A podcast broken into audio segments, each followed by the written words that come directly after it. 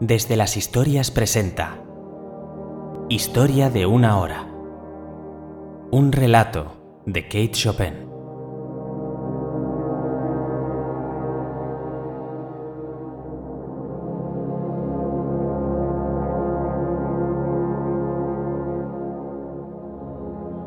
Sabiendo que la señora Mallard padecía del corazón, se tomaron muchas precauciones antes de darle la noticia de la muerte de su marido.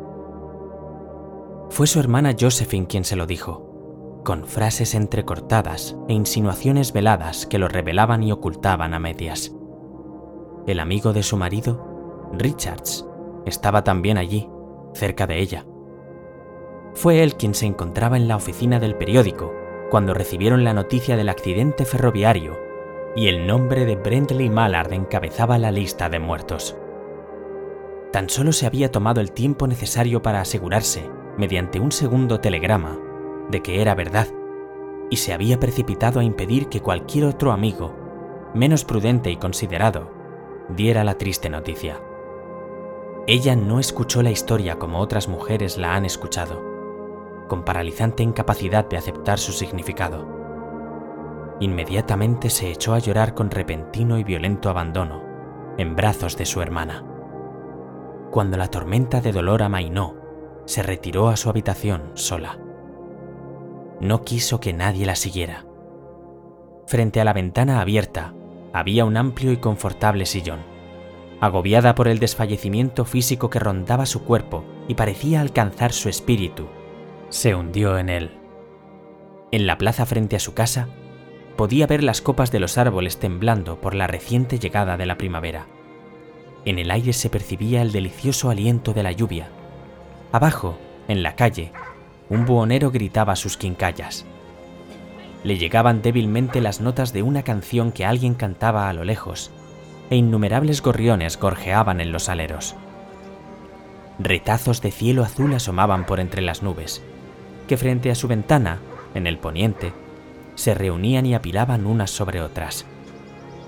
Se sentó con la cabeza hacia atrás, apoyada en el cojín de la silla, casi inmóvil, excepto cuando un sollozo le subía a la garganta y la sacudía, como el niño que ha llorado al irse a dormir y continúa sollozando en sus sueños. Era joven, de rostro hermoso y tranquilo, y sus facciones revelaban contención y cierto carácter. Pero sus ojos tenían ahora la expresión opaca, la vista clavada en la lejanía, en uno de aquellos retazos de cielo azul la mirada no indicaba reflexión, sino más bien ensimismamiento. Sentía que algo llegaba a ella y lo esperaba con temor. ¿De qué se trataba? No lo sabía. Era demasiado sutil y esquivo para nombrarlo. Pero lo sentía surgir furtivamente del cielo y alcanzarla a través de los sonidos, los aromas y el color que impregnaban el aire. Su pecho subía y bajaba agitadamente empezaba a reconocer aquello que se aproximaba para poseerla, y luchaba con voluntad para rechazarlo, tan débilmente como si lo hiciera con sus blancas y estilizadas manos. Cuando se abandonó, sus labios entreabiertos susurraron una palabrita. La murmuró una y otra vez. Libre, libre, libre. La mirada vacía y la expresión de terror que la había precedido desaparecieron de sus ojos que permanecían agudos y brillantes.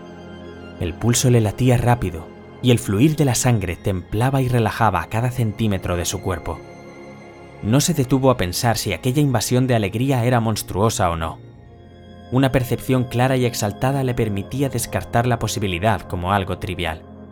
Sabía que lloraría de nuevo al ver las manos cariñosas y frágiles cruzadas en la postura de la muerte, que el rostro que siempre la había mirado con amor estaría inmóvil, gris y muerto.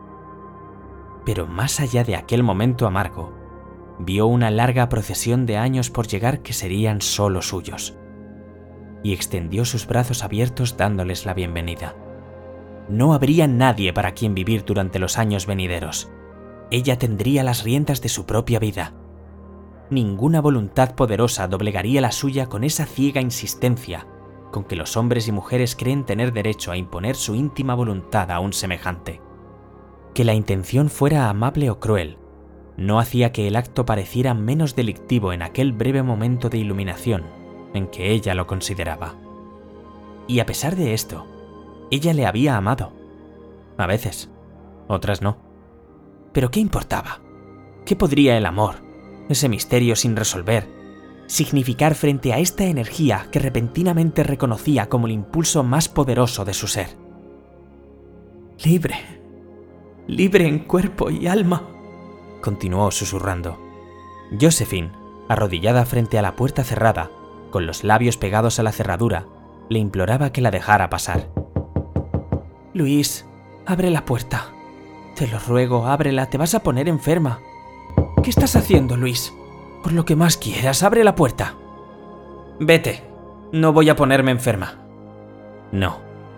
Estaba embebida en el mismísimo elixir de la vida que entraba por la ventana abierta. Su imaginación corría desaforada por aquellos días desplegados ante ella. Días de primavera, días de verano y toda clase de días, que serían solo suyos. Musitó una rápida oración para que la vida fuese larga. Y pensar que tan solo ayer sentía escalofríos ante la idea de que la vida pudiera durar demasiado. Por fin se levantó y ante la insistencia de su hermana, abrió la puerta.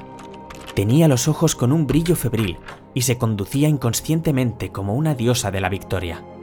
Agarró a su hermana por la cintura y juntas descendieron las escaleras.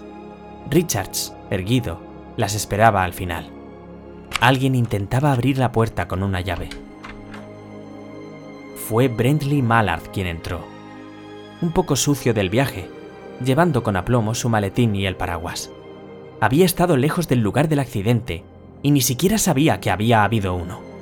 Permaneció de pie, sorprendido por el penetrante grito de Josephine y el rápido movimiento de Richards para que su esposa no lo viera. Cuando los médicos llegaron, dijeron que ella había muerto del corazón. De la alegría que mata.